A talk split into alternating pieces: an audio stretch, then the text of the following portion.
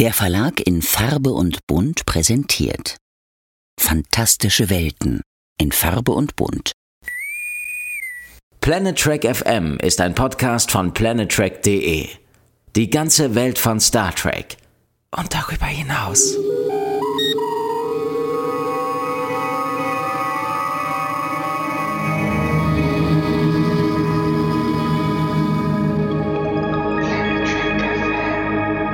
Moin Moin und herzlich willkommen zur Ausgabe 176 von Planet Trek FM, die ganze Welt von Star Trek mit mir, Björn Sülter. Und mir, Claudia Kern. Hallo Claudia. Hi Björn. Weiter geht's heute mit der zweiten Staffel von Star Trek Strange New Worlds und einer Folge, auf die wir ganz besonders gespannt sind. Heute heißt es nämlich 2.09 Subspace Rhapsody oder zu Deutsch es klingt ein bisschen hakelig, Subraum-Rhapsodie. Claudia, als wir es erstmals lasen, dass sowas kommt, äh, wir waren nicht sicher, was wir davon halten sollen, oder? Richtig, das war so eine Mischung aus Angst und vorsichtigem Optimismus. Das kann man durchaus so beschreiben, das finde ich sehr schön. Äh, bei mir war der Optimismus tatsächlich nicht so groß. Bei mir hat die Angst überwogen, weil ähm, ich kurz davor gelesen hatte, dass sie die Crossover-Folge mit Lower Decks machen. Und da habe ich gedacht, okay, das ist mutig, aber dann in der gleichen Staffel auch noch singen. Ich weiß ja nicht. Und wenn man das, was in der Folge passiert, mal zusammenfasst, wie für so eine, für so eine kurze Inhaltsangabe, das klingt auch durchaus schräg. Die Crew der USS Enterprise muss eine große Ensemblenummer einstudieren, um einer Musical-Realität zu entfliehen, bevor die Klingonen kommen und als Boyband die Galaxis zerstören. Ich meine, wenn man das so zusammenfasst, klingt das jetzt nicht besonders verlockend, oder? Also es klingt schon sehr schräg. Und ähm, ich stimme dir zu, dass bei den, dass man so ein bisschen bei der Staffelbeschreibung den Eindruck bekam, sie machen so eine ja Gimmick-Staffel fast schon. Und ähm, dass sie vielleicht ähm, jetzt schon nicht mehr so richtig wissen, was sie tun sollen und einfach solche Sachen ausprobieren. Aber ich finde, äh, ohne diese Folge jetzt, un unsere Folge schon irgendwie das Fazit vorwegzunehmen, dass sie äh, damit doch weitaus mehr erreichen als ein reines Gimmick. Absolut. Und ähm, ich bin immer kein Fan davon, wenn die Produzenten sagen, sie haben Big Swings vor. Da kriege ich mm. immer, das, das ist für mich so ein bisschen, da kriege ich Gänsehaut. Aber aus den falschen Gründen, weil ich immer denke, genau wie du sagst, ähm, TNG, siebte Staffel, wir machen jetzt 18 mal so eine Folge wie Masks oder Emergence. Nichts gegen die Folge Masks, ich weiß. Ähm, ich mag die ja auch, aber das sind ja so Folgen, die macht man eher so in der siebten Staffel sage ich jetzt ja. mal. Und ähm, hier oder oder bei damals bei Deep Space Nine irgendwie, dass sie auf dem Holodeck Baseball gegen Vulkanier spielen. Das ist keine keine Folge für eine zweite Staffel normalerweise. Und genau. wenn es ein Gimmick ist, ist es schade, aber ich würde auch sagen, ähm, es ist da weit darüber hinausgewachsen. Sie haben die richtigen Big Swings gemacht. Ja, weil sie hier schon in der zweiten Staffel, ich finde, ihre Charaktere so gut verstehen. Ja, also ich glaube, dass ja diese Gimmick-Folgen meistens so spät innerhalb einer Serie kommen, weil es erstmal gerne welche sind, bei denen dann einer der Hauptdarsteller Regie führen darf. Und ähm, weil sie dann erst ihre Figuren richtig kennen und wissen, was sie alles mit denen machen können. Ja, stimmt. Und hier, also ich bin echt beeindruckt, wie die in der zweiten Staffel schon ein Gefühl für ihre Figuren bekommen haben. Ja. Gesangseinlagen in Star Trek haben ja eine gewisse Tradition, auch wenn man das vielleicht immer nicht so auf der Pfanne hat. Aber bei ähm, Toss hat ja Uhura sehr gerne gesungen. Und mhm. ähm, wir haben den Fake Picard gehabt in TNG, der gesungen hat. Ähm, wir haben bei Deep Space Nine äh, Kira gehabt in der in der ähm, James Bond Folge. Wir haben Vic Fontaine gehabt, äh, der hat sogar mit Cisco gesungen. Und bei Voyager den Holodoc und Seven. Bei Insurrection, ich weiß nicht, ob du dich erinnerst, wurde es dann sehr peinlich, als dann äh, Picard im Shuttle angefangen hat zu singen, um Data ähm, wieder auf seine Seite zu kriegen und Worf sollte dann oh. mitsingen und wollte nicht. Singen Sie, Worf, singen Sie. Mm, mm, mm. Das, das war schon hart, aber wie fandest du denn bisher so Gesangseinlagen in Star Trek? Ähm, ich find's ja gemischt. Also wie du schon sagst, diese Picard-Gesangseinlage in Insurrection, die hätte jetzt nicht unbedingt sein müssen. Aber zum Beispiel, was sie mit dem Holodoc und Seven, diese My Fair Lady Nummer, die ist schon wirklich toll. Und ähm, ich mag es halt, wenn sie ihre Figuren, wenn sie denen eine zusätzliche Dimension geben. Ne, wie auch ähm, in Star Trek 5, Row Your Boat.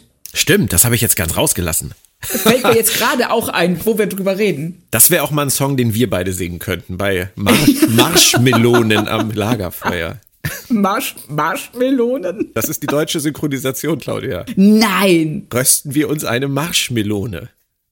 Nein, Doch. im Ernst? Ich dachte, das wüsstest du. Ich weiß, du guckst Nein. keine deutschen Synchronisationen, aber. Ey, das ist ja großartig. Ja, Marschmelone.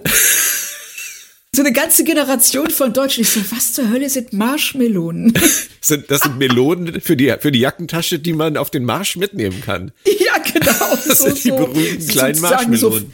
So, genau, so Feldrationen genau. für Starfleet-Offiziere sind Marschmelonen. Aber du hast recht, es, es wurde viel gesungen. Es wurde auch noch viel mehr gesungen, als ich jetzt wahrscheinlich in meinem kurzen Abriss gerade dargestellt habe.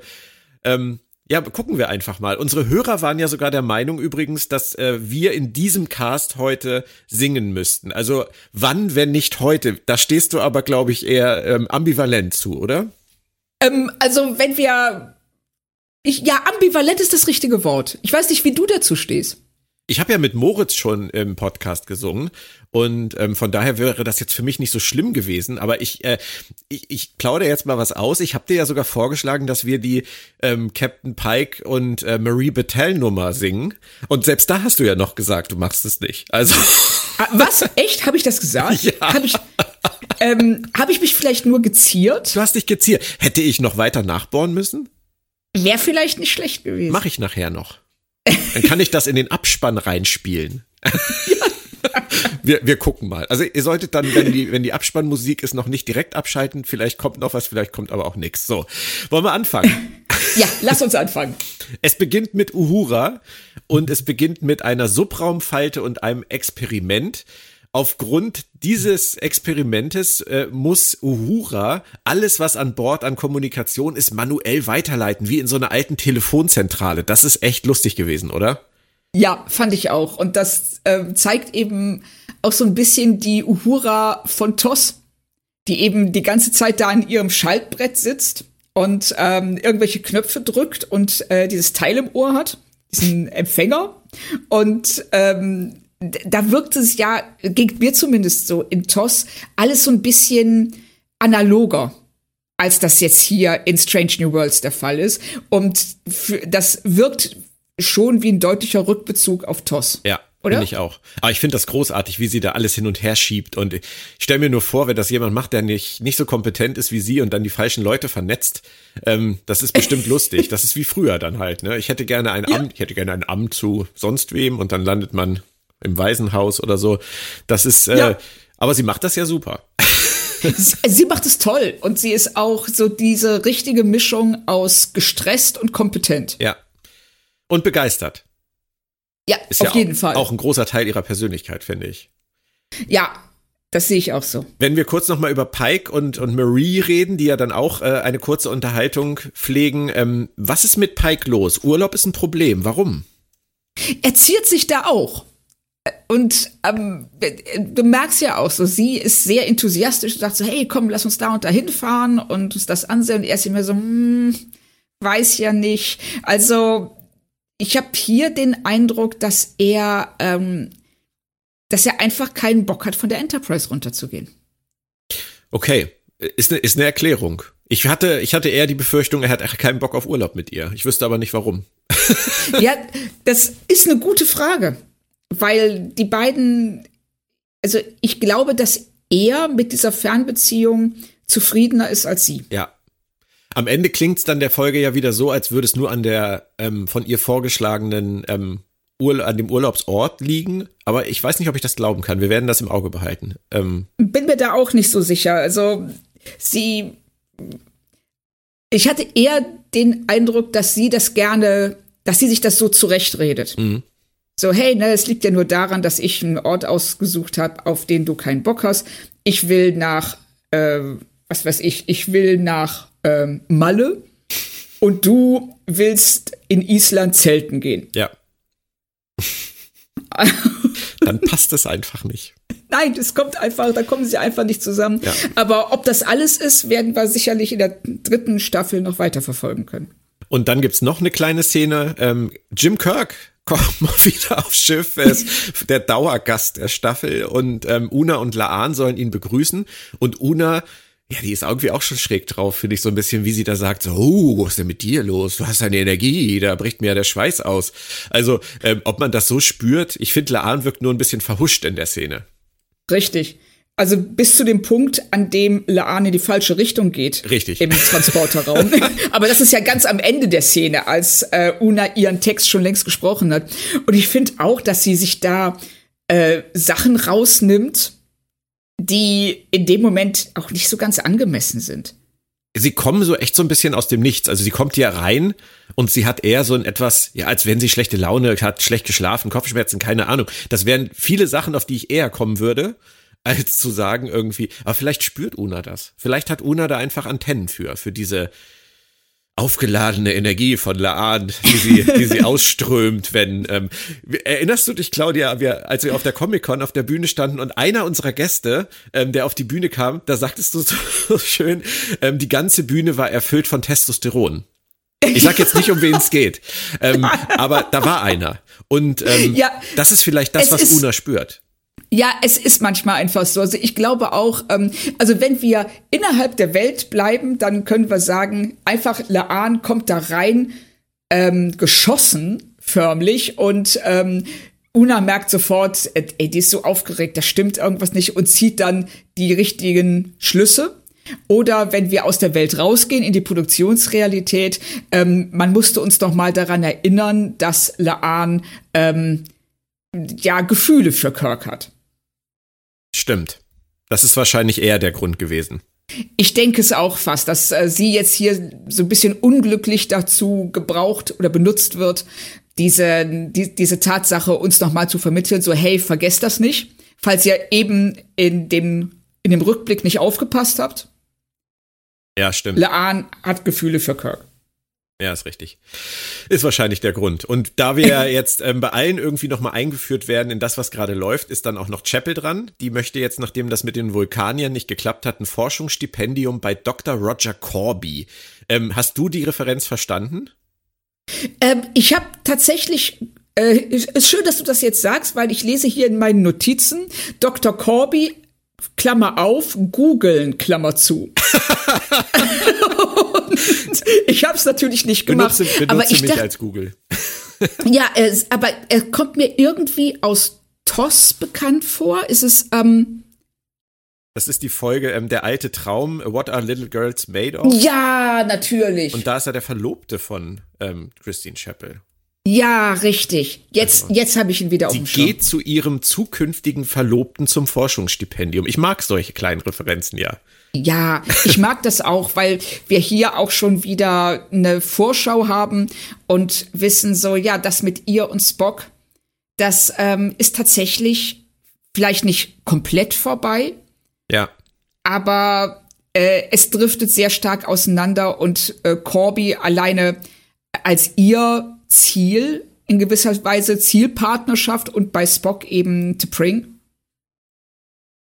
Das sind schon so Sachen, wo man, ähm, wo man halt als beim, beim Zusehen schon merkt, wie es auseinanderdriftet.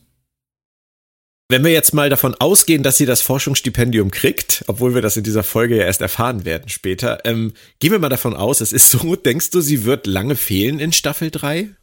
Nein. Weil ähm, wir wissen ja schon, dass, dass, dass die letzte Folge dieser Staffel ein Cliffhanger ist. Mhm. Ähm, sie kann ja dann aber eigentlich erst danach weggehen.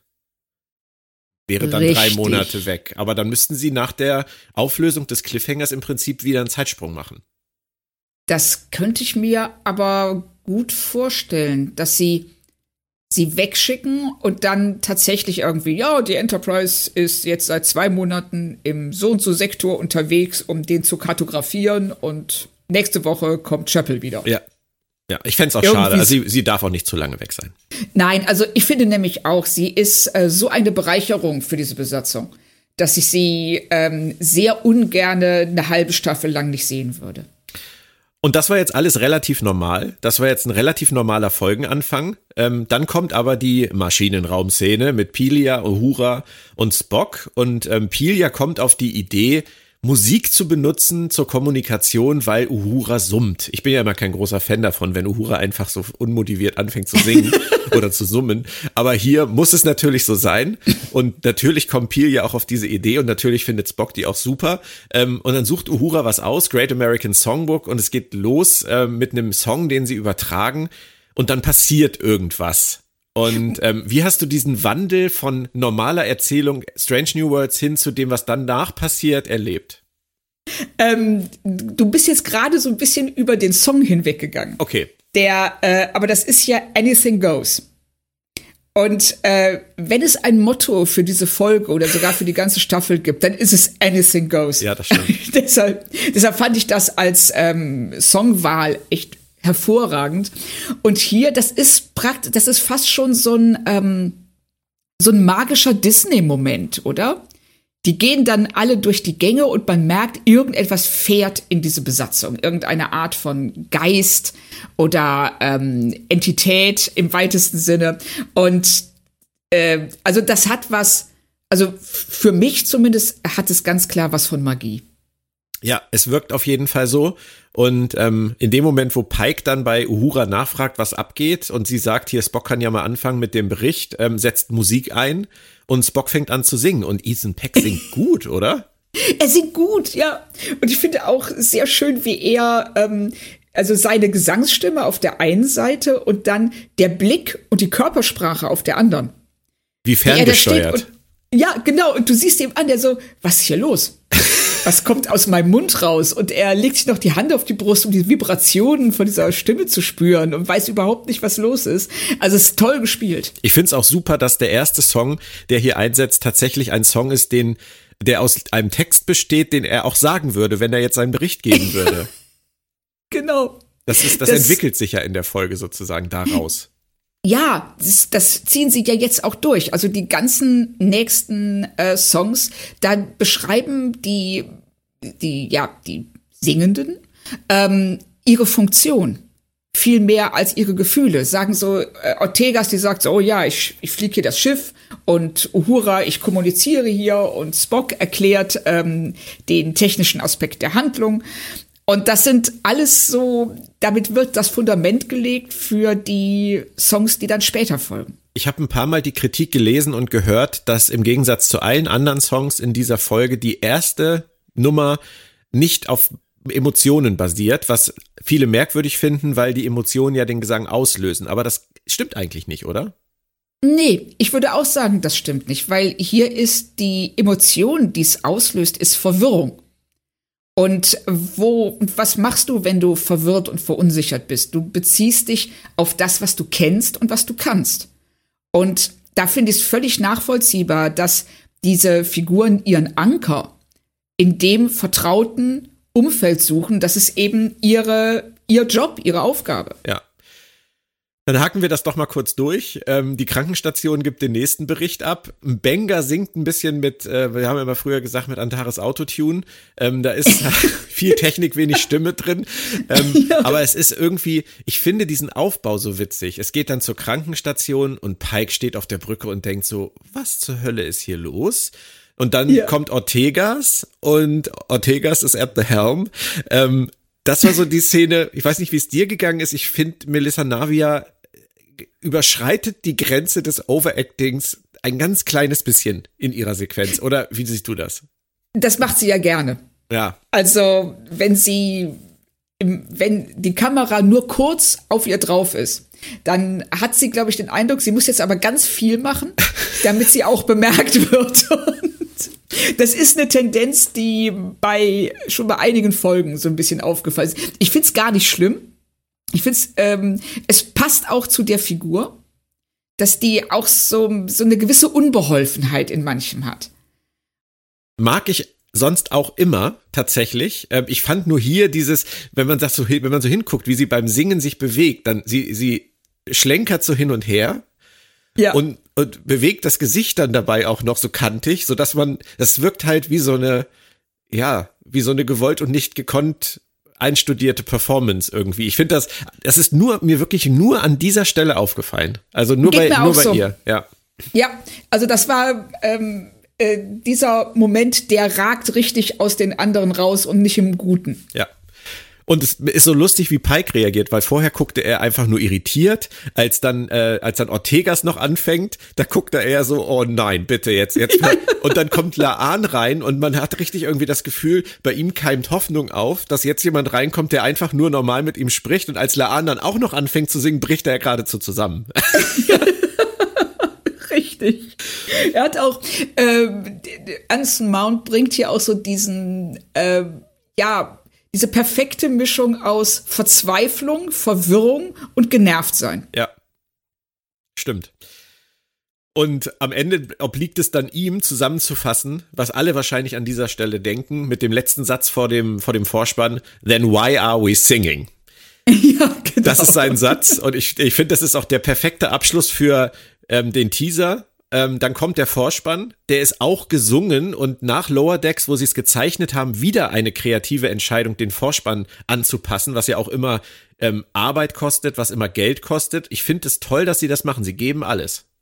Großartig. Also, dass sie immer wieder, wie du schon sagst, jetzt auch bei Lower Decks und hier, ähm, diese Details bringen, dass sie sich, äh, sie müssten es nicht tun.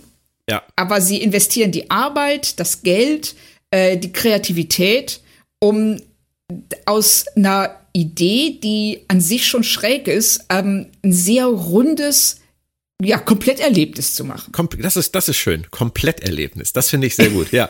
Sie haben, sie haben wirklich, sie haben in alle Ecken geguckt. Das, das geht ja dann auch noch weiter, auch mit dem Abspann dann nachher noch. Also sie haben wirklich Ja. alles gemacht. Und ähm, nach dem Vorspann kommt dann so eine dieser typischen Bereitschaftsraum, äh, Besprechungsraum-Szenen, die wir so lieben in Star Trek, wo alle zusammensitzen und über das Problem der Woche diskutieren. Und da gibt's, finde ich, so viele großartige Dialogzeilen, also zum Beispiel, wenn es um die musikalischen Ausbrüche auf dem ganzen Schiff geht, ähm, oder wie im Benga sagt, und ich singe sonst nie. Wo man Ja, echt so I denkt, das ist, das ist uns klar. Das, das wirkt aber schon fast auch wieder so, als wenn er aus seiner Rolle raustritt und sagt, äh, ich singe sonst nie, hier musste ich leider, das tut mir leid. Aber Und dann versuchen sie es ja auch pseudowissenschaftlich zu erklären. Das ist vielleicht gar nicht nötig gewesen, aber es ist witzig, oder? Es ist, es ist witzig und das Bild mit dem Reißverschluss tatsächlich ähm, ist sehr eindeutig und es ist natürlich alles, ja, Unsinn. Ja, natürlich. Ja, und, und man hat auch den Eindruck, dass allen in diesem Bereitschaftsraum völlig klar ist, dass sie Unsinn reden. Aber wir brauchen irgendeine Art von Erklärung. Und das ist eben dann dieses ähm, äh, Quanten... Unschärfefeld. Un- ich weiß- Unschärfefeld. Unschärfe. Was auch ein geiles Wort ist übrigens, finde Ja, Quantenunschärfefeld, Quantum Uncertainty Field, sagen sie, glaube ich, im Original. ich. Okay, das ist sogar Und, ja, äh, ist ja nur halb richtig übersetzt dann. Ja, und dann hängt dieses äh, Feld am Schiff fest. Und da musste ich sofort an den Vorspann von Lower Decks denken, wenn das Vieh hinten Ja. an der Warpgondel hängt. so. Und, und als wären diese, als wäre ihnen halt allen klar, dass diese pseudo, pseudowissenschaftlichen Erklärungen ähm, jenseits von Gut und Böse sind, finde ich dann halt so geil, wie Pilia das Ganze zusammenfasst. Ja, richtig. Dann einfach sagt so, ja, ne, wir müssen jetzt den Reißverschluss halt wieder zumachen. Nee, ich meinte sogar noch den anderen Satz, dass sie einfach nur so einwirft, eine Musical-Realität. Genau.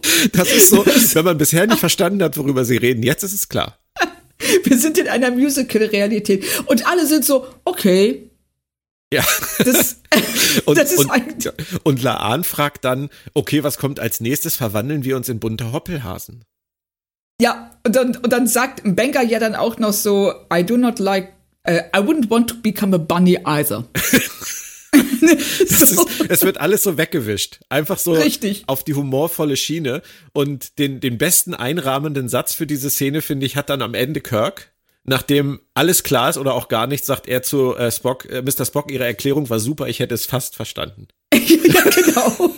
Das definiert, finde ich, auch sehr schön das spätere Verhältnis der beiden. Ja, absolut. Und es ähm, ist für uns dann auch noch mal so ein Augenzwinkern, dass alles, was wir an Tech Talk in der nächsten halben Stunde bekommen werden, totaler Unsinn ist. Ja. Und das mag ich. Ich mag, wenn denen Ja. das bewusst ist und ähm, wenn sie wissen, darüber wird man kein technisches Handbuch schreiben. Über das Quantenunschärfefeld. Genau, und ich finde es dann auch direkt schon in der nächsten Szene sehr schön, wenn Kirk, äh, Kirk in dieser Jeffreys-Röhre hängt und da einfach wahllos irgendwelche Stecker irgendwo reinsteckt, während er sich mit Una unterhält, was auch dann wieder erstmal schön analog zurück zu Toss, aber auf der anderen Seite eben auch so, hey, ja, ich weiß nicht, was ich hier tue, aber es sieht so aus, als würde ich irgendwas tun und seid damit zufrieden, bitte. Ja. Spock und Uhura äh, haben dann die Aufgabe, eine Lösung zu entwickeln und dabei sieht Spock die Nachricht von Corby an Chapel und fragt ernsthaft nach, was drinsteht und als Uhura dann sagt, äh, sag ich nicht, sagt er, das wäre ja auch ziemlich unprofessionell. Das finde ich echt, echt fies von ihm. Also, Das war, ja, genau, ne, so, hm, ich stelle jetzt mal diese Falle, mal sehen, ob du reintappst. ja, Also, das, das, ja, das wäre un, unethical, sagt er im Original. ja. Stimmt. Also ich, das mag ich auch total gern. Das geht halt so fluffig weiter und an dieser Stelle möchte ich alle nochmal darauf hinweisen, in dieser Szene mit Uhura und Spock einfach mal auf den Score achten. Da sind so kleine, ist so ein kleines musikalisches Thema drin, was in der Folge immer wieder wiederholt wird, was ich ganz, ganz großartig finde. Es sind nur so ein Ja. paar Töne, aber das gibt dieser Folge ähm, eine ganz eigene Atmosphäre. Ja, finde ich auch. Und dann kommen wir zu äh, Kirk und Una, die die verschiedenen Knotenpunkte da zusammen beackern, warum auch immer und warum Kirk auch immer hilft. Und wir wissen das alles nicht, es ist aber auch egal, er ist da. ähm, und ich finde das super spannend, weil Kirk ist gerade dabei, die Karriereleiter so ein bisschen hochzuklettern und Una hat durch diese Staffel wahnsinnig viel darüber gelernt, dass Abstand zur Crew und dieses Mauern hochreißen oder, oder aufbauen ähm, gegenüber den Untergebenen und der Mannschaft, dass das gar nicht so gut ist und gibt ihm Ratschläge. Da kommt der Song äh, Connect to Your Crew, ähm, der, wo sie, wo sie ihn im Prinzip vorbereitet auf das, was er später als Captain brauchen wird.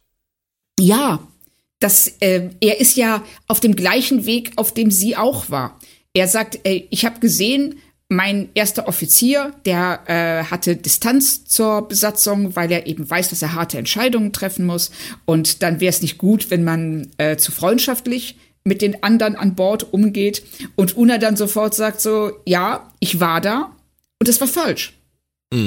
Und ich möchte das jetzt ändern und ich möchte eben eine stärkere Verbindung zu meiner Besatzung haben und ähm, diese ja dieses nicht mehr allein sein das ist ja auch ein Thema das sich durch die ganze Folge zieht Ja. dieses ähm, äh, allein zu sein ja ist sicher aber allein zu sein ist eben auch einsam Ja, genau. Und er soll authentisch sein und er soll seiner Crew vertrauen und ähm, und die kleinen Dinge bedeuten viel mehr, als man manchmal denkt. Das sind alles so Ratschläge, die sie so nebenbei gibt, die aber, glaube ich, für jemanden in dieser Führungsposition ähm, sehr wichtig sind. Und deswegen finde ich das sehr schön eingerahmt. Aber du, glaube ich, magst die Szene auch noch aus einem anderen Grund. ja Ich sag so Stichwort äh, Breakfast at Tiffany's. Äh, ich glaube, du fandest das gerade, weil es so altmodisch ist, so schön. ja es ist so ein ähm, es ist wirklich so eine ganz klassische Musical-Nummer Ja. Und auch mit dieser Tanzeinlage, dieser Fred Astaire, Ginger Rogers-artigen ähm, äh, ja, Tanzeinlage. Und Una macht hier ja auch schon eins deutlich, was wir nachher dann noch mal von Uhura äh, klarer hören werden. Sie sagt, ich gestehe singend Dinge, die ich sonst niemals zugeben würde. Mhm. Und das ist ja auch ein ganz wichtiger Aspekt der Folge, dass die Figuren, wenn sie singen, sagen, was sie wirklich fühlen, was wirklich in ihnen vorgeht. Und das ist ja dann auch, wir sehen ja dann am Ende dieser Szene Laan, die ähm, weiter entfernt steht.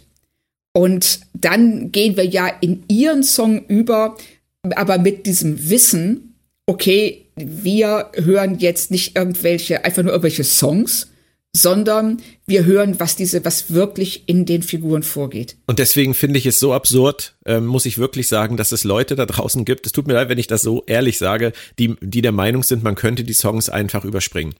Also Ja, will mir nicht in den Kopf.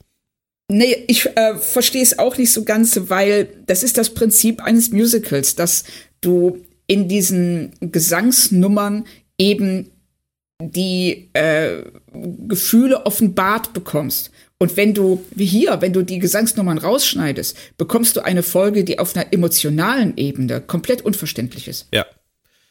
Und gerade weil die Songs so reichhaltig sind, kann man sie nicht überspringen. Also zumindest ja. nicht, wenn man an den Figuren interessiert ist.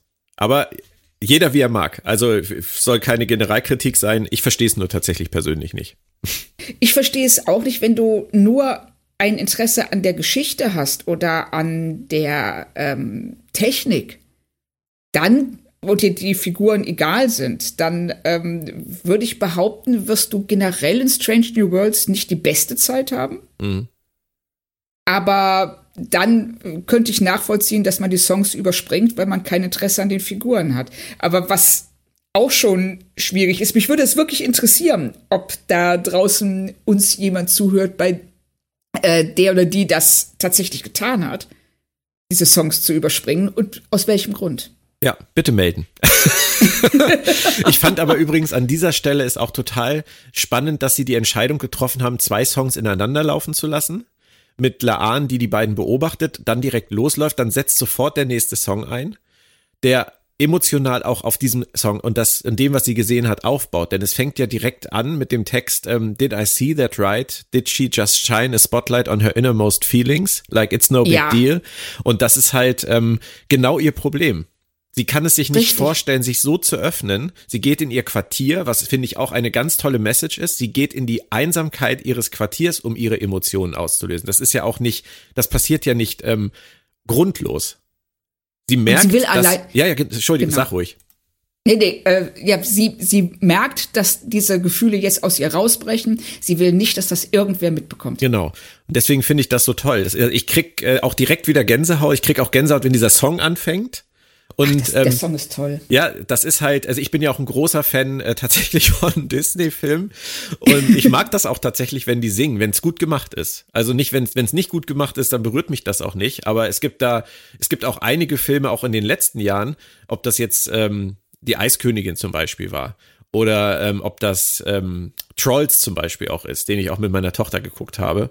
Ähm, ja. Die, da funktionieren da die Emotionen so gut dass du wirklich diese Figuren viel besser greifen kannst. Und das hier finde ich ist ein Song, ähm, How Would That Feel? Das ist, das ist richtig Eiskönigin-Niveau, finde ich. Das ja, das ist ganz großartig. Ist, finde ich, also sie macht das so, also erstmal ist es ganz toll gesungen.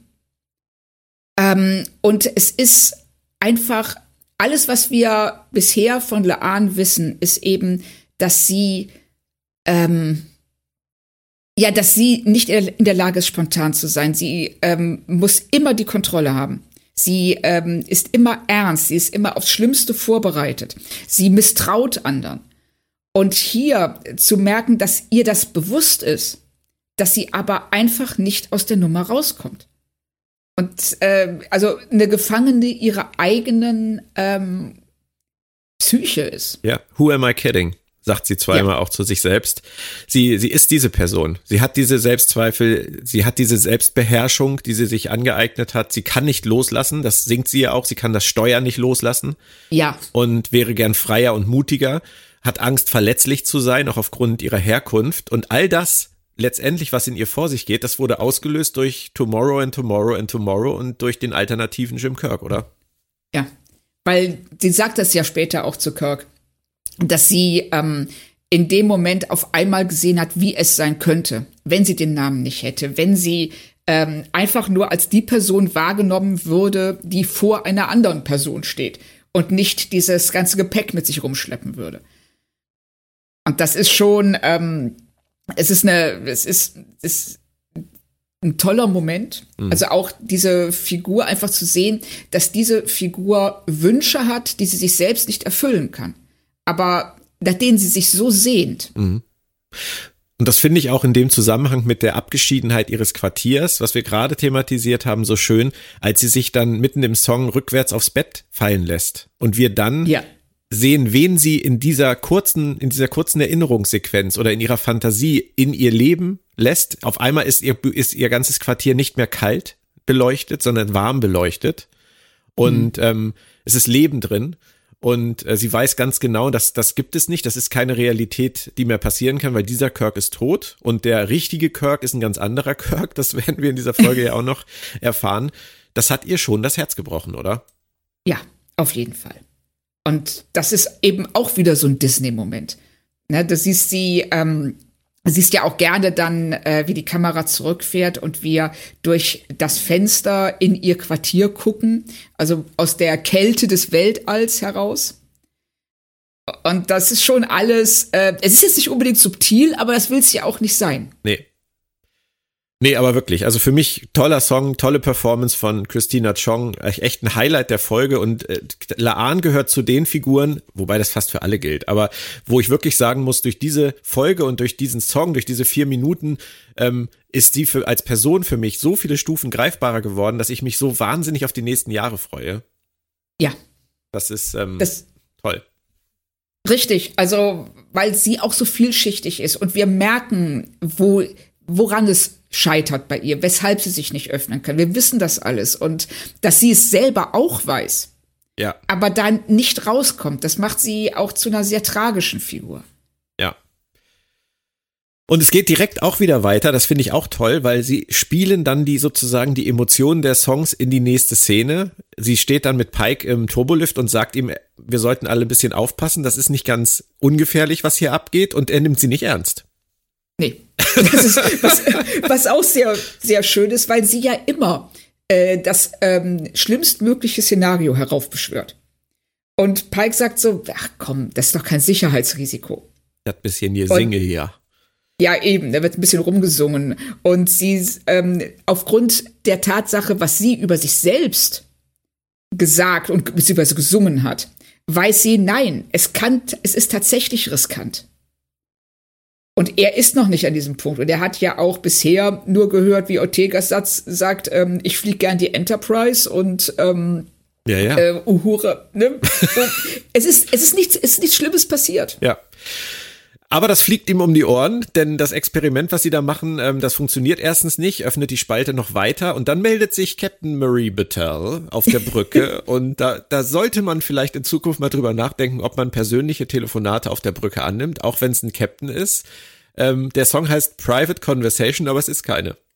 Nein, es ist wirklich beim besten Willen keine. Und ähm, sehr schön auch, wie Battelle direkt schon am Anfang anfängt zu reimen und ja. wir wissen, worauf es hinausläuft. und wir sehen auch Pikes Blick an. So, er spürt diese, diesen, diesen Song in sich. Er will ihn nicht rauslassen, aber er kann nicht anders. Er kann nicht anders. Und auch wenn das sicherlich nicht die beste Gesangsperformance ist von den beiden ähm, in der ganzen Folge. Wert, relativ wertfrei gesagt. Ich glaube, du siehst es ein bisschen krasser. Oder? Also ich finde es, ähm, äh, dieser, also Pike oder Anson Mount, ich bin mir tatsächlich nicht so sicher, wo hier die Grenze ist zwischen der Figur und dem Schauspieler. Weil man hat den Eindruck, hier, er erlebt gerade seinen schlimmsten Albtraum. Ja. und, und erstmal, also auf einer, äh, wenn du wenn wir innerhalb der Welt bleiben, ist es sehr aussagekräftig, dass die beiden so schief singen und auch keine Harmonie bilden, mhm. weil das einiges über ihre Beziehung aussagt. Sehr auf schön. einer Produktions, ne, oder? Mhm. Ja, sehr schön. auf einer Produktionsebene ist es saulustig, dass sie die beiden äh, Personen, die äh, am wenigsten Spaß am Singen haben, um es auch relativ neutral zu sagen, hier in dieser Szene zusammenbringen und dann Laan die, ähm, die, die Verbindung zur Cayuga abbricht und damit Pike von seinem Leid erlöst und man sieht seine Erleichterung. Total. Er war ja völlig im Overacting. Er ist gerade ja. auf die Knie gesunken. genau, mit ausgebreiteten Armen und äh, wer weiß, was da noch passiert wäre. Ja, und äh, sehr schön auch, dass sie diesen Moment nicht nur benutzen, um die Beziehung zwischen ihm und Battelle, sondern auch diesen Popcorn-Moment auf der Brücke, weil alle tun so, als würden sie es nicht hören. Genau. Das ist ihm total peinlich. ah, Claudia, das gilt grundsätzlich. Was in der Musical-Realität passiert, bleibt in der Musical-Realität. ja, ja, richtig.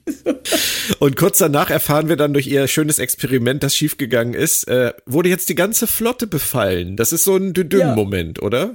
Ja, genau. Das ist einfach so, okay, bisher waren, äh, es geht, also das Risiko ist noch nicht hoch genug. Wir müssen ähm, zeigen, dass das nicht nur äh, eine lustige, ja, eine lustige Begebenheit ist, sondern äh, dass es auch ernste Konsequenzen hat. Und die ganze Flotte singt jetzt und schön finde ich, wie Una fallen lässt, dass Admiral April einen sehr schönen Bariton hat. Ja, und man denkt sich an der Stelle, finde ich so ein bisschen schade, dass die Folge nicht noch länger ist. Man hätte sie auch alle singen hören wollen. ja, also ich hätte auch gerne so ein Ensemble gehabt mit der gesamten Flotte. Ja. Naja, wobei es auch witzig ist, einfach sowas zu hören. Also dieser Satz mit ähm, Admiral April, das fand ich schon lustig. Das, sich das ja. vorzustellen, ist eigentlich schon lustig genug. Auf jeden Fall. Und wir ähm, äh, erfahren ja dann auch gleich, dass es nicht nur die Föderationsflotte ist, die davon befallen ist. Richtig. Und erstmal äh, erklärt Uhura noch was und da hatte ich so eine Assoziation an etwas, was ich sehr gerne mag. Und zwar sagt sie, wenn wir jetzt uns in einer Musical-Realität befinden, dann gelten wohl auch die Regeln von Musicals.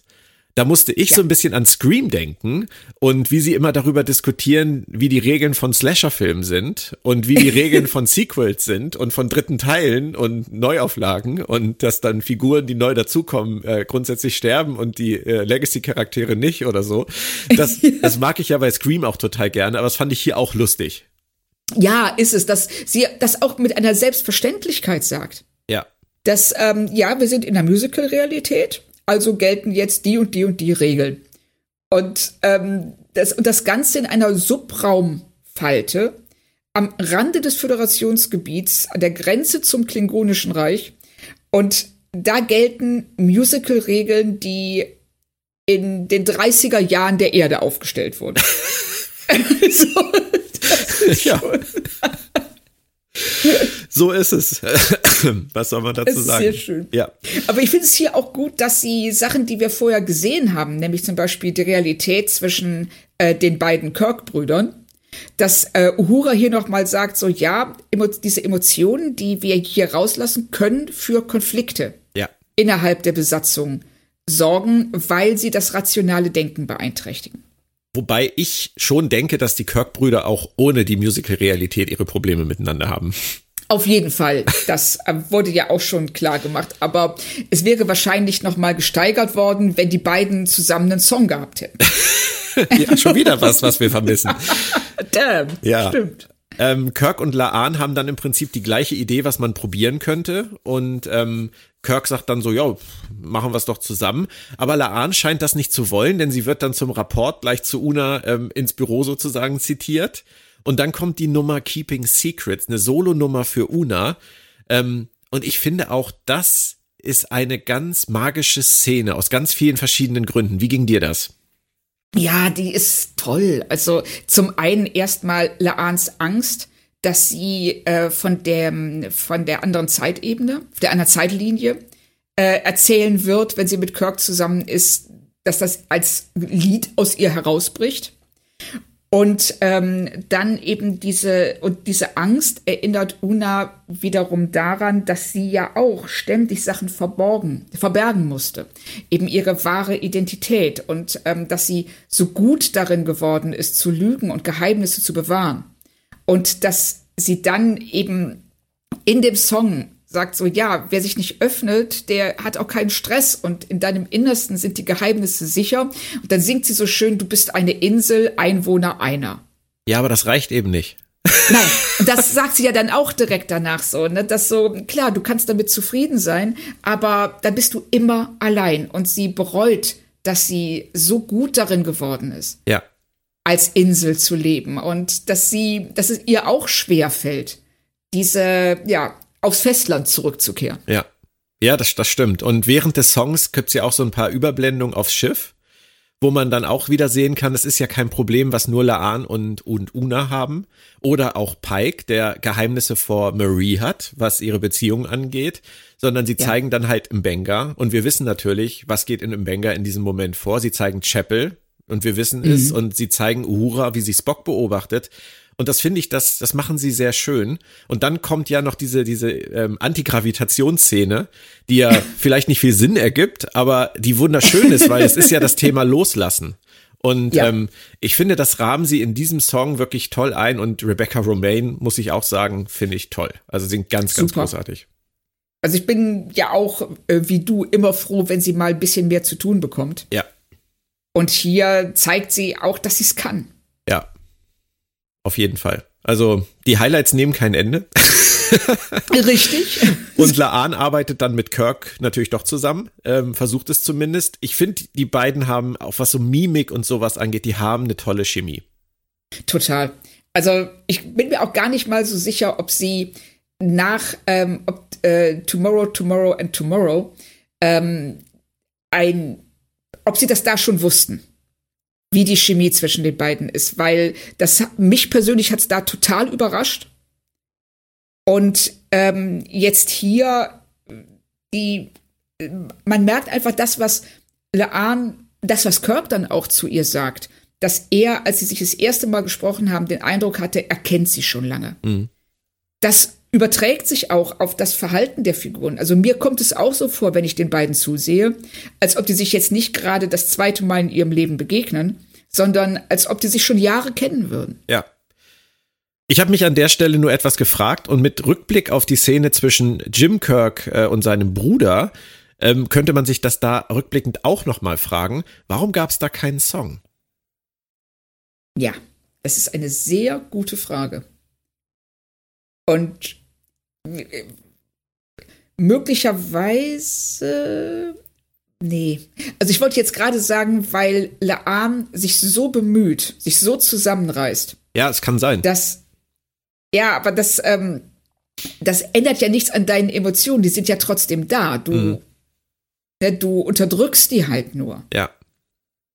Die mussten sicherlich auch kreative, produktionstechnische Entscheidungen treffen, wo sie ja. singen und wo sie nicht singen.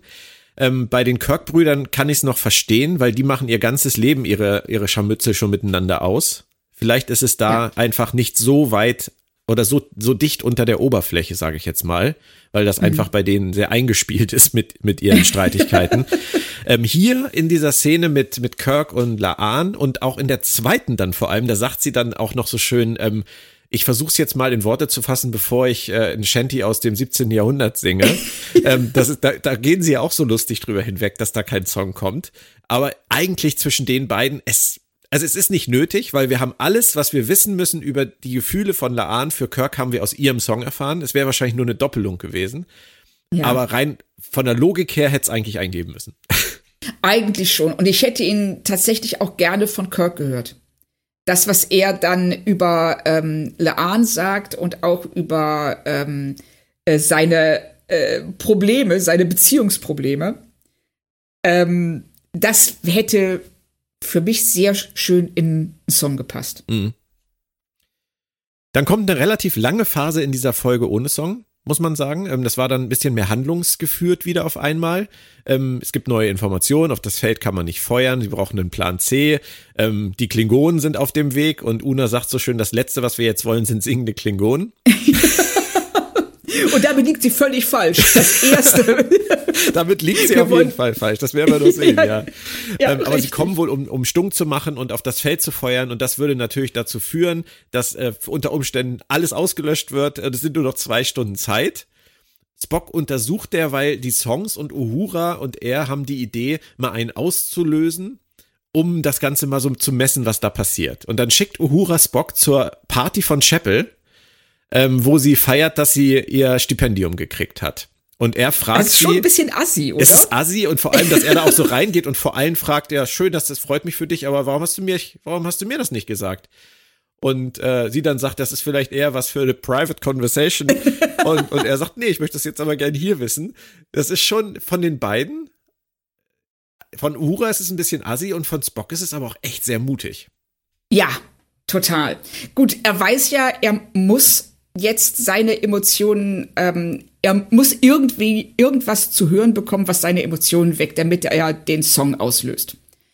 Aber auf der anderen Seite sich dahinzustellen vor allen anderen und äh, sie so ne, nicht zu provozieren, aber sie ähm, ihr keinen Ausweg zu lassen, sondern zu sagen so, ich möchte jetzt wissen, was hier los ist. Und dann passiert es ja auch, dass er nicht etwa selber in äh, anfängt zu singen, sondern dass Chapel ihre Emotionen rauslässt. Ja. Und ich finde, auch das ist eine ganz andere Nummer, eine, eine, eine saukoole Nummer, das I'm ja. Ready. Ähm, Jess Bush ist jetzt eher so, ich will jetzt nicht sagen Rockröhre, das geht zu weit, aber sie hat eine schön rauchige Stimme. Das mag ich total gerne. Und auch wie sie diese Gruppe in Bewegung bringen mit diesem Song. Wie alle mitsingen, ja. mittanzen, mitklatschen, einfach Spaß miteinander haben. Das finde ich, das macht richtig Spaß. Das baut sich toll auf. Ist eine, ist, äh, sehe ich auch so, es ist eine tolle Nummer und ähm, es enthüllt eben auch etwas, was wir bei Chapel bisher ähm, geahnt haben in den letzten zwei Folgen, also seit dem Bäumler-Effekt, wie du, das so schön nennst, nämlich dem Moment im Turbolift in der Crossover-Folge mit Lower Decks, wo er Chapel den Spoiler ähm, um die Ohren haut, dass äh, Spock in seiner, äh, dass der Spock der Zukunft eben ein sehr logischer, in sich ruhender Vulkanier ist. Und sie erkennt, dass ihre Beziehung sehr wahrscheinlich keine Zukunft hat. Und hier durch den Song, der vermittelt uns ganz klar, sie hat damit abgeschlossen. Sie ist bereit für eine Veränderung. Sie freut sich da regelrecht drauf. Und äh, ja, dieses I'm ready. Also für mich ist das sogar ähm, so, so eine Art Durchbruch für die Figur. Also ich habe die ja wahrgenommen natürlich die ganze Zeit und äh, sie ist mir auch ans Herz gewachsen, aber wirklich erst seit dieser Folge und seit diesem Song oder auch seit auch schon seit der Crossover Folge ist sie für mich richtig eine richtig tolle runde vollwertige Figur geworden. Ja. ja. Also das wir sehen ja hier auch ähm, wie weit sie gekommen ist. Also wie weit sie auch von dieser Tost Chapel die ähm, hinter Spock herschmachtend drei Staffeln verbracht hat. Ja. Und hier, und diese Chapel, die ist ihre eigene Person. Die äh, trifft eigene Entscheidungen und ähm, sie, sie, ihre Existenz ist nicht abhängig von Spock. Ja. Und das haben sie hier wirklich toll rausgearbeitet. So auch wie sie ihn ja. anguckt am Ende, wie sie da steht und ihn anguckt und sagt, I'm ready. Ja. Er steht die ganze Zeit nur da am Rand, er tanzt nicht mit, er singt nicht mit ähm, und geht dann ab. Und bevor das fortgesetzt wird und auch sehr spannend fortgesetzt wird, kriegen wir nochmal einen Kirkler Ahn Einschub ohne Song erneut. Ähm, wieder der Versuch eines Gesprächs. Ähm, sie erzählt ihm von dem Abenteuer in der anderen Zeit und ähm, der andere Kirk, ja, er hat ihr echtes Potenzial gesehen oder sie es vielmehr sehen lassen, was sie für Potenzial hat, ohne diese Dunkelheit, die sie umgibt, mit Hoffnung, mit Freiheit und man hat schon das Gefühl, finde ich, dass die beiden an dieser Stelle zunächst auch ein bisschen anfangen zu flirten, oder? Kam mir auch so vor. Also erstmal war ich sehr überrascht davon, wie offen und ehrlich Laan mit ihm redet. Das macht sie nie wieder. ja, richtig. Weil sie bekommt ja dann, glaube ich, so das Schlimmste, was sie, äh, was man sich eigentlich äh, als Antwort vorstellen kann nach so einem Moment. Äh, er sagt nämlich so, hör mal, ähm, ist ja alles, ist ja okay, aber ich bin mit jemandem zusammen. Und, und das ist so, oh, das ist so. Ja, ich finde, ja, ich, ich, ich finde es noch schlimmer, weil guck mal, wenn man sich das mal so vorstellt, also es wäre ja schon schlimm genug in so einer Situation, wenn, wenn das, wenn der Gegenüber oder die Gegenüber sowas sagt wie, ähm, ich habe nicht die gleichen Gefühle für dich.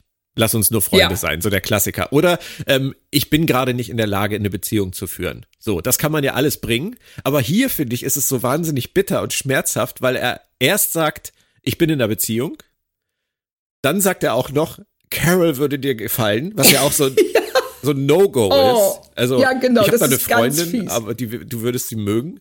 Und dann sagt er auch noch, er wird Vater. Also ich finde, da hauen sie Laan wirklich alles um die Ohren, was, was sie können. Und das tut mir so leid für sie. Ist richtig, weil sie einmal geht sie aus sich raus und ähm, zeigt, wer sie wirklich ist, welche Gefühle sie hat. Und das fängt ja auch dann an, dass, dass Kirk zu ihr sagt, so ja, es kommt mir auch so vor, als würden wir uns schon so lange kennen. Und sie sagt ja auch zu ihm, ähm, wenn du mich anguckst, fühle ich mich, als würdest du mich sehen. Als würdest ja. du mich wirklich sehen. Und dann, ne, wo du ja schon denkst, so, oha, wo geht das hin? Sagt er so, ach übrigens, ähm, ich bin in einer Beziehung, also so halb. Sie heißt Carol. Du würdest sie total mögen was nicht hilft. Und außerdem ist sie schwanger. Und dann siehst du ja auch, wie Laan, das ist wirklich, du hast den Eindruck, in so einem äh, Cartoon würdest du so einen Holzhammer auf ihren Kopf und sie bei jedem Wort so ein Stückchen weiter in den Boden rammen. Und am Ende steht sie ja da und sagt einfach nur, wow. Ja, es fehlte eigentlich nur noch, es werden Drillinge. Jimmy, Jimbo und äh, weiß Jim Bestien. Keine Ahnung. Genau. Ähm, und wir haben schon eine Farm in Iowa gekauft. Genau. Die würdest du auch mögen. ja, richtig. Du kannst also gerne mal vorbeikommen. Aber ich finde trotzdem, dass in der Szene Kirk seine Würde behält, weil ich finde, man, man spürt den Moment, an dem Laan wirklich die, das ist so ein, ein ganz kleiner Moment. Sie erzählt ihm das alles. Er sagt, darfst du mir das überhaupt erzählen, bla bla. Und ähm, ich habe das auch gespürt, sagt er. Und an der Stelle, wo er sagt, dass er das auch gespürt hat, da lässt sie so ein bisschen, finde ich, die letzten Mauern fallen. Ja. Und das sieht man ihrem Gesicht auch an. Das spielt Christina Chong so toll. Und dann, dann flirtet sie wirklich mit ihm, weil sie das Gefühl hat, an dieser Stelle jetzt, jetzt muss ich den letzten Schritt auch noch gehen, dann könnte das hier funktionieren. Und dann zieht ja. er die Notbremse. Und du siehst Paul Wesleys Gesicht an, dass er wirklich an dieser Stelle, dass das die Linie überschreitet, wo er denkt, oh oh, scheiße. Genau. Jetzt muss ich wirklich aufhören. Richtig. So dieses, was wir auch ähm, von Shatners Kirk später sehen, dieses ständige, ähm, da ist eine Frau, ich guck mal, wie weit ich gehen kann. Und ne, dieses Flirten und ähm, dieses ähm, Abtasten und also mentale Abtasten. ja. Beides bestimmt, Claudia, beides. Ja, beides irgendwo. Wir sind, wir waren in den 60ern, also. Ja. Aber, ähm, und dass er hier auf einmal merkt, so, oh Scheiße, das geht zu weit. Weil nach dem, was Laan auch über sich selbst gesagt hat, ist ihm klar, das ist jetzt nicht nur so ein, so ein oberflächliches Flirten, mhm. sondern wenn er sich darauf einlässt, dann ist das für Laan vielleicht auch eine deutlich heftigere Geschichte als für ihn. Ja, auf jeden Fall. Magst du denn äh, die Referenz zu Carol Marcus? Ähm, es ist jetzt nicht meine Lieblingsfigur in Star Trek. Ähm, weder Carol noch ihr Sohn. Aber ich fand's super, dass mhm. sie ähm, äh, sie ansprechen. Es passt auch von der Zeitebene. Ja. Und dass ähm, wir eben sehen, ja, dieser Kirk, der hat ähm, Verpflichtung, Verpflichtung, an die, die wir verstehen, weil wir diese Figuren bereits kennengelernt haben. Ja, wobei wir dann ja auch wissen, er wird relativ schnell von diesem im Moment läuft es gut wieder zu dem, ähm, es ist eigentlich on-off zurückkehren und dann seinen Sohn ja sehr lange Zeit nicht sehen. Und ja. ähm, das ist natürlich auch eine bittere Entwicklung, die wir hier schon kennen, die dieser Kirk hier aber noch überhaupt nicht vorhersieht. Richtig. Und ähm, er sagt ja da auch was, was mich wiederum an die Beziehung zwischen Pike und Battelle erinnert. Ähm, wenn er erklärt, dass diese Fernbeziehung für ihn, dass er damit viel besser zurechtkommt als Carol. Ja. Und dann geht es emotional an der Stelle weiter, an der wir eben mit I'm Ready aufgehört haben. Es kommt eine total geil düstere Version von I'm Ready. Diesmal heißt sie I'm the Ex. Und ja. er fängt auch an mit This news really changes everything. Das finde ich ganz, ganz toll. Und Uhura findet ihn da auch alleine. Auch er hat sich zurückgezogen. Den hat das echt getroffen, oder? Völlig. Und ähm, er zieht sich sicherlich auch ähm, aus gutem Grund in den, ich glaube, es ist im Maschinenraum, ne? ja. wo, die, wo sie da stehen. Also er umgibt sich mit Maschinen, nicht mit Menschen, nachdem er vorher in zehn vorne, nee, zehn vorne heißt das ja gar nicht, aber egal. die war vor, Nennen wir es zehn vorne.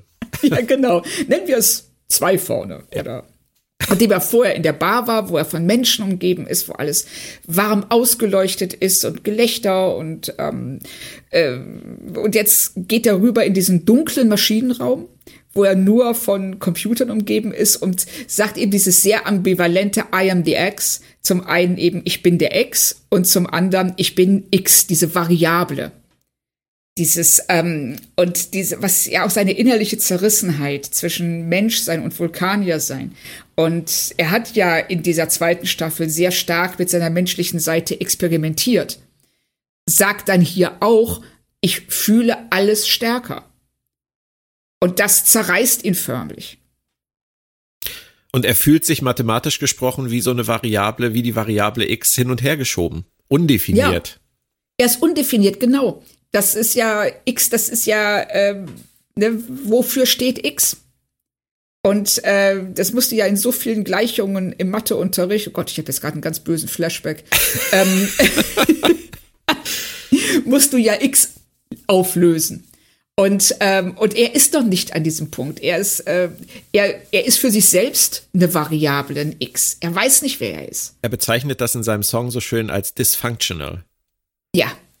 Und ähm, letztendlich hat er sich auf etwas eingelassen, von dem er sich sehr viel versprochen hat und ähm, wird dann jetzt wahrscheinlich für sich beschließen, dass er den Weg weitergehen wird, auch wenn es schwer wird, den er davor gegangen ist. Und damit wird er dann zu dem Spock vermeintlich, den Bäumler aus der Zukunft kennt, von dem er gesprochen hat in der, in der Crossover-Folge. Da sind wir wirklich bei dieser Huhn- oder Ei-Frage. Hat Chapel selbstbestimmt entschieden, diese Beziehung zu beenden oder hat Bäumler einen Eingriff in die Zeitlinie vorgenommen? Das ist eine super Frage. Also es, äh, es ist möglicherweise war er der äh, dieser ja dieser letzte Push, dieser ja dieser Windstoß, der den Stein ins Rollen brachte. Mhm. Und äh, weil Chapel hat ja auch viele in diese, in diese Beziehung investiert und dann zu hören, dass ähm, sie und Spock eben nicht auf einer emotionalen Ebene so zusammen sein können, wie sie es gerne hätte. Ja. Weil er in der Zukunft ähm, eben seine menschliche Seite ja abgelegt hat oder zumindest unterdrückt. Und damit kommt sie nicht klar. Und ich finde es hier auch sehr, sehr spannend, dass Spock ist der einzige, den sie in, seinen, in seinem letzten eigenen Song in der Luft hängen lassen. Stimmt. Na, alle anderen wissen, wie es, wie es weitergeht, was sie tun müssen. Ob sie es jetzt tun oder nicht, ist eine andere Frage. Aber er hängt völlig in der Luft am Ende. Hm. Ja, wobei er wahrscheinlich schon weiß, in welche Richtung es gehen muss. Ich glaube, er ist nur noch nicht bereit dazu, das zu akzeptieren, weil er eigentlich eine ganz andere Richtung einschlagen wollte. Ja, das, ja, das stimmt. Das, ähm, er weiß, wohin die Reise geht, oder aber er ist noch nicht, also er singt es nicht. Er ja. ist äh, immer noch. er, singt er singt es halt nicht. Er singt es nicht. Nee.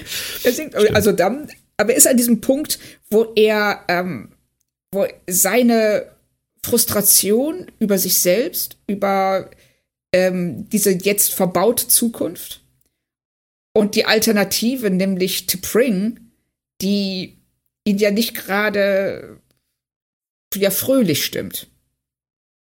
Also das ist schon, ähm, er weiß nicht, er ist wirklich das X und er kann in sich selber nicht hineinsehen so richtig und ähm, also ist eine ganz tolle Nummer. Wer nur die deutsche Synchronisation da draußen kennt, wundert sich vielleicht, worüber wir die ganze Zeit sprechen. Diese Ambivalenz äh, entsteht natürlich dadurch, dass im Englischen das Ganze I'm the X und nur X geschrieben ähm, gesungen wird. Also beim Singen hört man es nicht, aber bei den Untertiteln und bei der, bei der Titelbezeichnung sieht man es natürlich, dass es ein X ist. Und diese Ambivalenz geht im Deutschen in der Synchronisation natürlich verloren, weil sie immer X schreiben, wie Ex-Freund. Ja. Und er auch am Ende dann seinen Song ja beschließt mit Ich bin der Ex, was auf Deutsch natürlich dann eindeutig der Ex-Freund ist. Und ähm, deswegen geht diese Ambivalenz natürlich im Deutschen komplett verloren, aber sie ist natürlich beabsichtigt von den Richtig. Schreibern. Und und es wäre eben auch, ähm, ich wüsste nicht, wie sie es hätten lösen sollen im Deutschen. Nein. Gibt, ich habe auch endlos drüber nachgedacht. Ja. Aber es ist, es spielt auch letztendlich keine Rolle. Ähm, es ist natürlich, es geht natürlich was verloren in der Ebene, aber trotzdem versteht man ja seine Emotionen. Richtig.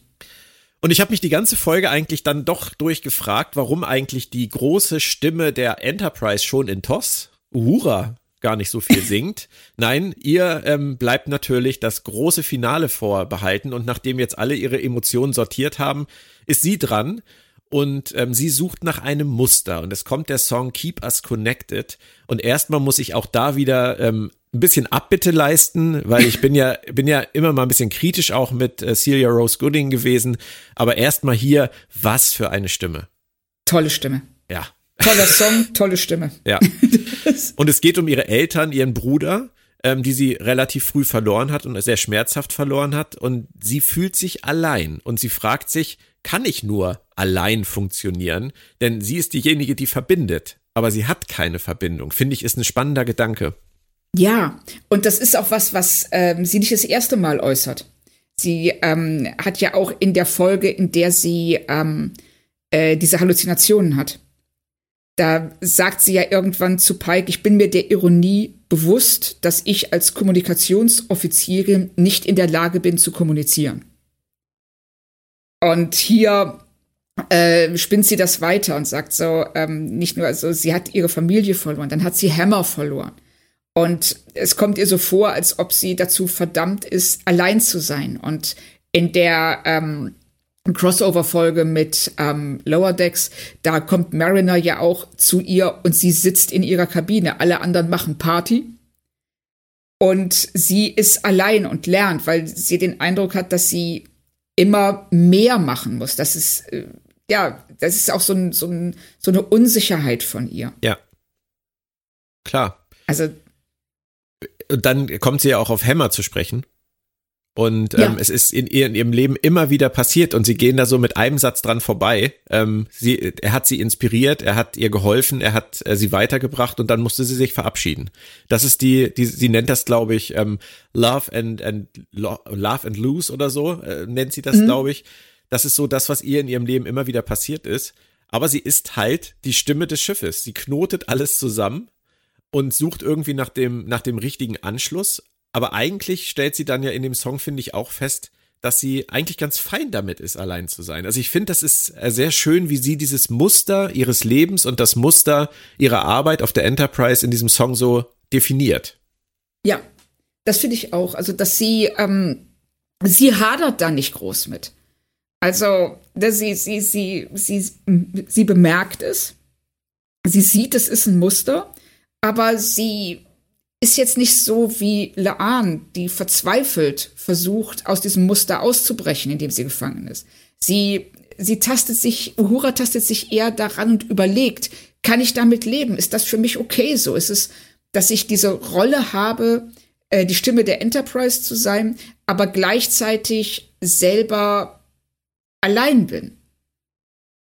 Und es ist, ähm, das ist spannend. Ich bin mal wirklich äh, es interessiert mich, wie sie damit weitermachen. Ja, das interessiert das mich auch in der dritten Staffel bei einigen Figuren, muss ich sagen. Oh ja, auf jeden Fall. Und sie steuern aufs große Finale zu. Da bleibt jetzt nicht mehr viel Luft an dieser Stelle. Man spürt, dass es alles irgendwie zu Uhura führt. Und ich finde auch die Erklärung, die dann kommen, so geil. Wir brauchen 344 Gigaelektronenvolt. das ist so, das ist so geil, weil das ist, wir singen jetzt bis zu einem random Wert ähm, ja, genau. von irgendwas randommäßigen, was keiner versteht, bis der erreicht wird. Das ist so richtig schön easy writing. Ja, das ist, das ist großartig. Das ist wie dieser, ähm, ich weiß nicht, ob du den Film This is Spinal Tap kennst. Nee. Äh, wenn nicht, dann kann ich dir wärmstens empfehlen.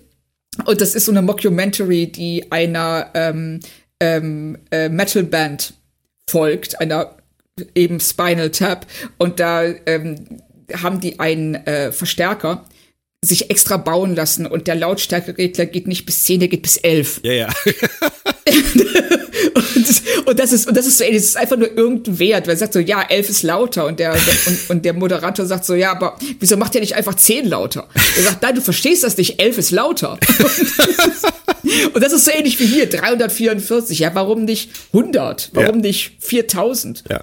344 halt. Wir müssen uns halt an den Wert ransingen.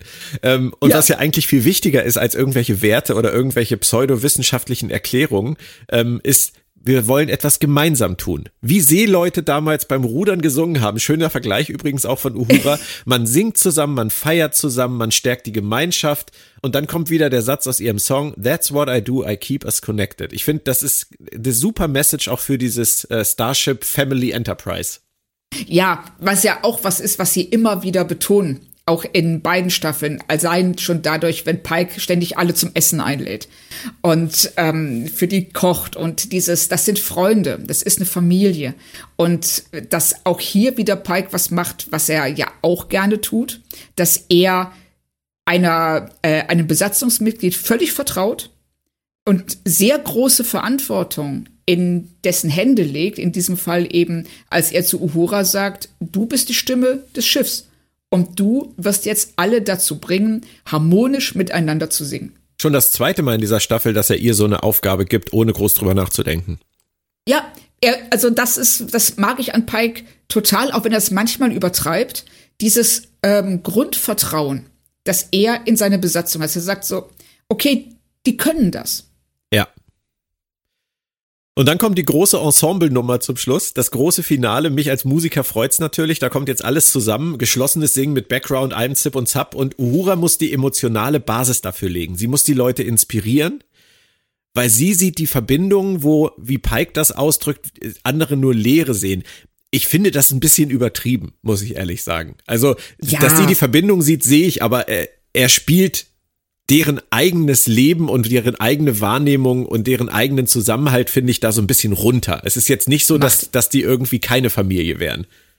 Richtig. Also das ist, es, es ist ja nicht so, als ob ähm, äh, ohne Uhura alle in, einsam in ihrer Kabine sitzen und vor sich hin heulen würden, sondern die sind ja auch ohne, also abgesehen von ihr, ähm, eine Art von Familie oder zumindest von Freunden, Bekannten. Und sie, Uhura weiß das ja auch irgendwie, weil sie stellt sich ja der Besatzung vor und sagt, ihr kennt mich nicht alle, aber so und so.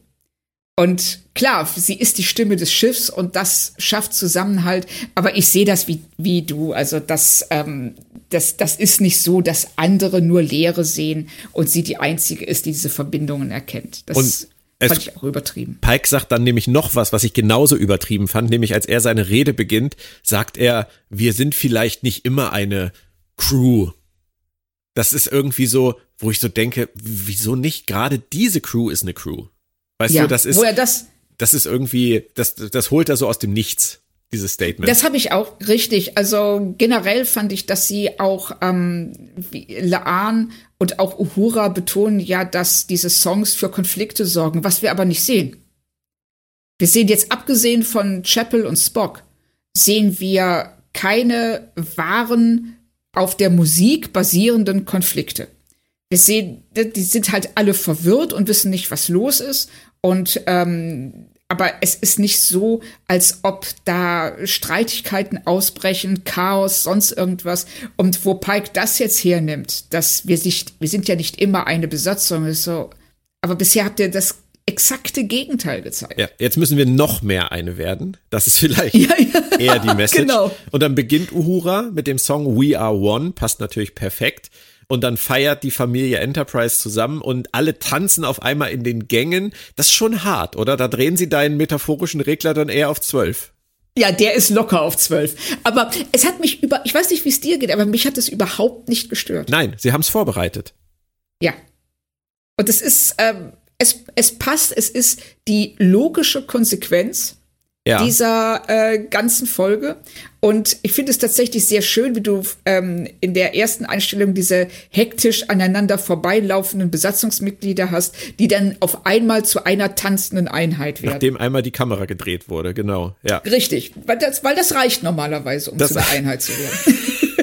Und ich finde auch schön, wie sie da so Kleinigkeiten noch in den Text einweben, nämlich zum Beispiel, dass an einer Stelle Spock dann kurz singt, I won't miss singing. ja, ja, genau. Now let's bring that thing down. Ja, ja, sie wollen alle nicht weitermachen, das ist schön. Ich hätte noch ein paar Songs gebrauchen können, aber ich kann auch verstehen, wenn man vielleicht im Alltag, im Job vielleicht dann doch lieber miteinander redet, als miteinander zu singen. Ich finde aber, alle sind gut in dieser letzten Nummer, auch wenn der letzte Track tatsächlich nicht mein Lieblingstrack ist. Ich finde eigentlich alle anderen stärker als den letzten. Ähm, Der ist mir, glaube ich, zu, das, da ist mir, das, das ist mir zu Zuckerwatte. Kannst du verstehen, was ich meine? Ich, ja, ich weiß, also da fehlt so ein bisschen, ähm, ah, wie soll man sagen, da fehlt irgendwas, was einen packt, weil es, weil es ist zu süß. Es ist zu Es ist süß zu- und glatt. Ja. Genau, glatt ist genau das richtige Wort. Und es reicht auch noch nicht für die 344 Giga Elektronenvolt. Ich klinge wie Doc Brown, oder? um so viel Energie zu, äh, zu erzeugen, bräuchte man einen Blitz. Das ist, glaube ich, ist das vielleicht sogar der gleiche Wert? Ich weiß es nicht. Bestimmt 344 Giga-Elektronen. Das muss ich nachgucken. Aber es reicht halt noch nicht. Aber sie haben ja auch noch Verbündete. Und jetzt sind die Klingonen inzwischen da und äh, kommen. Und erst möchte der Klingone noch was sagen, aber er fängt dann leider auch schnell an zu singen, oder? Und ich habe das, äh, ganz ehrlich, ich bin so froh, dass sie der Versuchung widerstanden haben, die Klingonen Metal singen zu lassen. Ja, oder Oper. Oder Oper. Dass sie, ähm, also Metal hätte ich mir, ähm, es wäre die logische Schlussfolgerung gewesen. ob, ne, wenn man nicht die klingonische Oper beschwören möchte. Aber dass sie eine Boyband draus machen. Ja. Und dann mit Phänomenal. dem Text, mit dem Text, Ja. weißt du, wir schnetzeln euch, wir, wir schneiden euch in der Mitte durch, das Blut wird triefen. Tralala. genau. Und dabei mit so einer One Direction Nummer. Aber auch das reicht immer noch nicht für 344 Gigaelektronenvolt. Es muss noch mehr getanzt werden. Alle müssen mitmachen. Auch Pike muss mittanzen. Das, was Anson Mount wirklich schmerzt, was wir sehen können, dass es ihm Ja. schmerzt, diese Moves auszuführen. Auch Spock muss am Ende noch dazu fürs große Finale. Und der letzte Akkord, der letzte Tanzmove war es dann. Und das Ding explodiert. Das war knapp, oder? Das- ja, also sie ähm, sind kurz davor, finde ich, in dieser letzten Nummer unsere Geduld überzustrapazieren. weil das, weil, wie du, wie du schon sagst, es nicht der beste Song ist. Aber dann das Ding explodiert und alle umarmen sich. Und das ist einfach ein echt toller Moment, den sie ja dann noch unterstreichen, indem sie die alte TOS-Abspannmusik bringen. Total witzig. Ja, das fand ich so eine tolle Idee, weil ja, da die Folge, wenn das äh, eine TOS-Folge gewesen wäre, die hätte an dem Punkt geendet. Noch ein kurzer, schmissiger letzter Satz und dann äh, rein in den Abspann.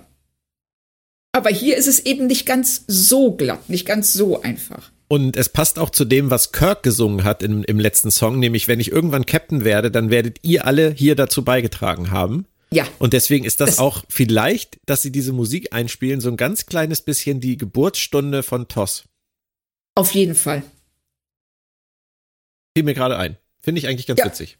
Finde ich, finde ich auch gut. Also sehr, sehr guter Einfall. Und ähm, weil, ja, das ist, äh, ich glaube, dass ähm, Kirk hier in dieser Folge auch sehr viel für sein eigenes späteres Kommando gelernt hat und eben auch, was es bedeutet, wenn man die Besatzung an sich heranlässt, Ja. so wie Pike das macht. Ja.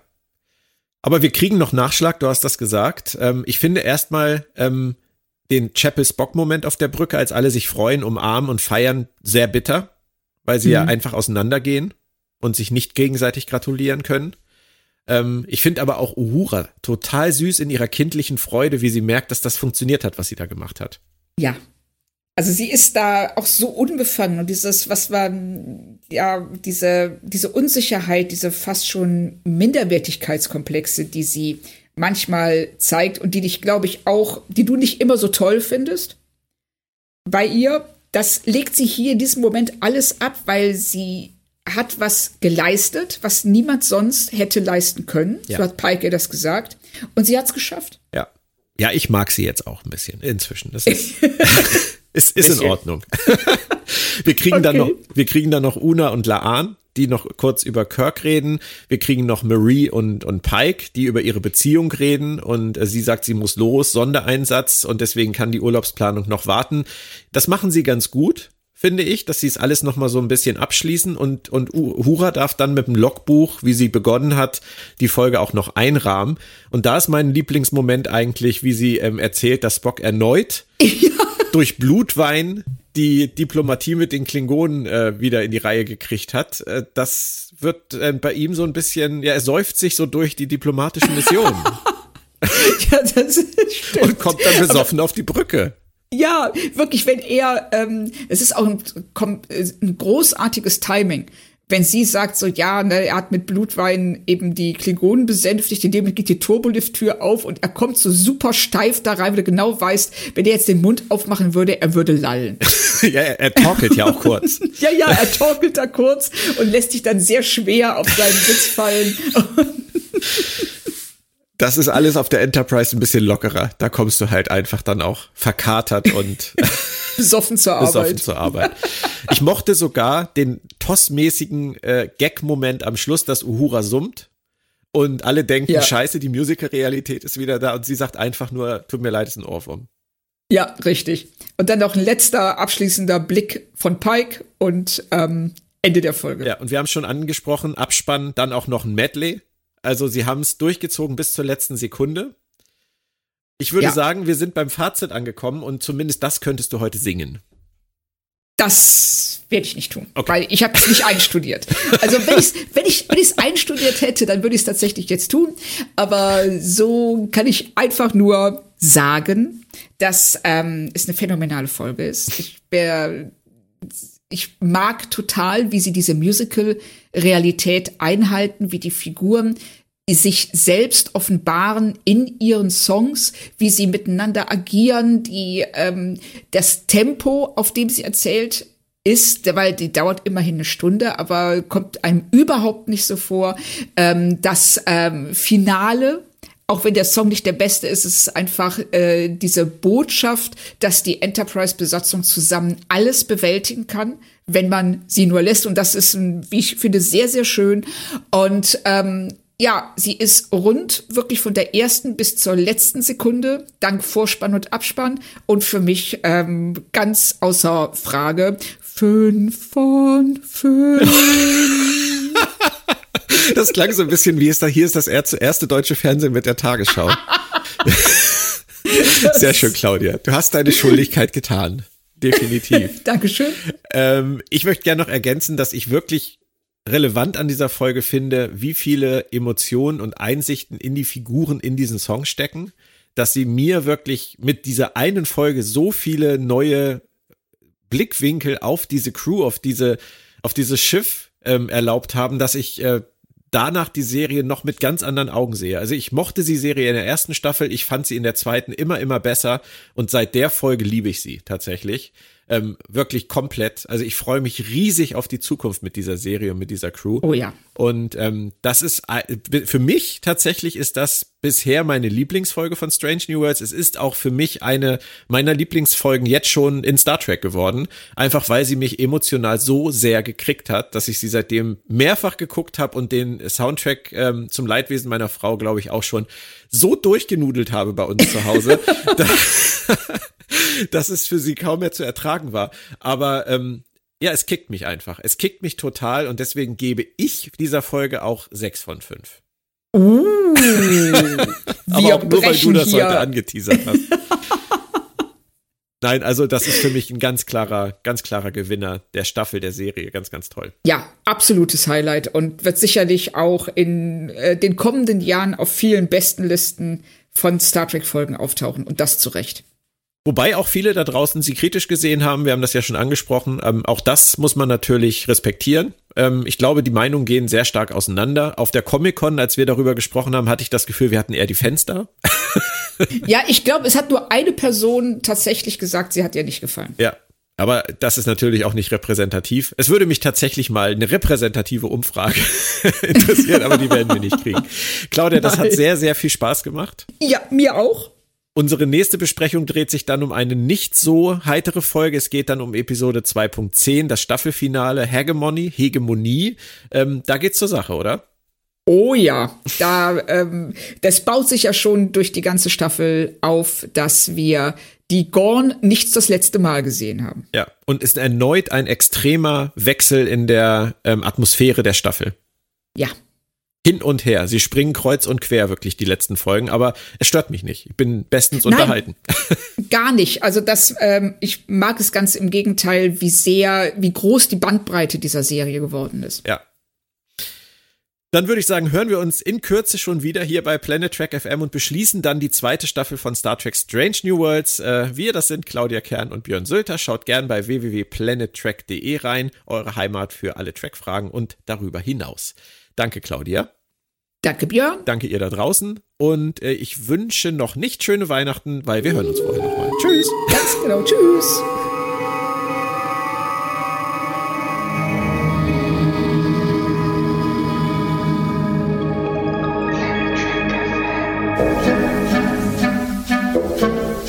Captain, can we have a private conversation in a more discreet location about our current certification? Apologies. I appear to be rhyming and singing. Marie, I'm gonna call you back. Oh, no, no, you don't. I'm not done yet. Chris, you always do this. You always run oh, away. Oh, sure, I see. Lay all the blame on me when you're the one whose idea of fun is. What am I saying to you? in front of my crew. This is a private conversation Private conversation about our frustration. about our frustration. This is a private conversation a private conversation. about our frustration. A private conversation. We must contain it, we must restrain it. I don't wanna hurt you, Marie. You mean more and more to me. But when you and I don't see eye to eye, a switch inside me flips and I'm compelled to hide.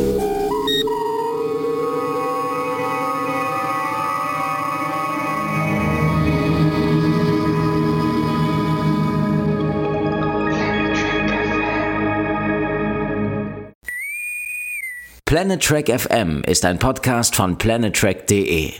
Die ganze Welt von Star Trek und darüber hinaus.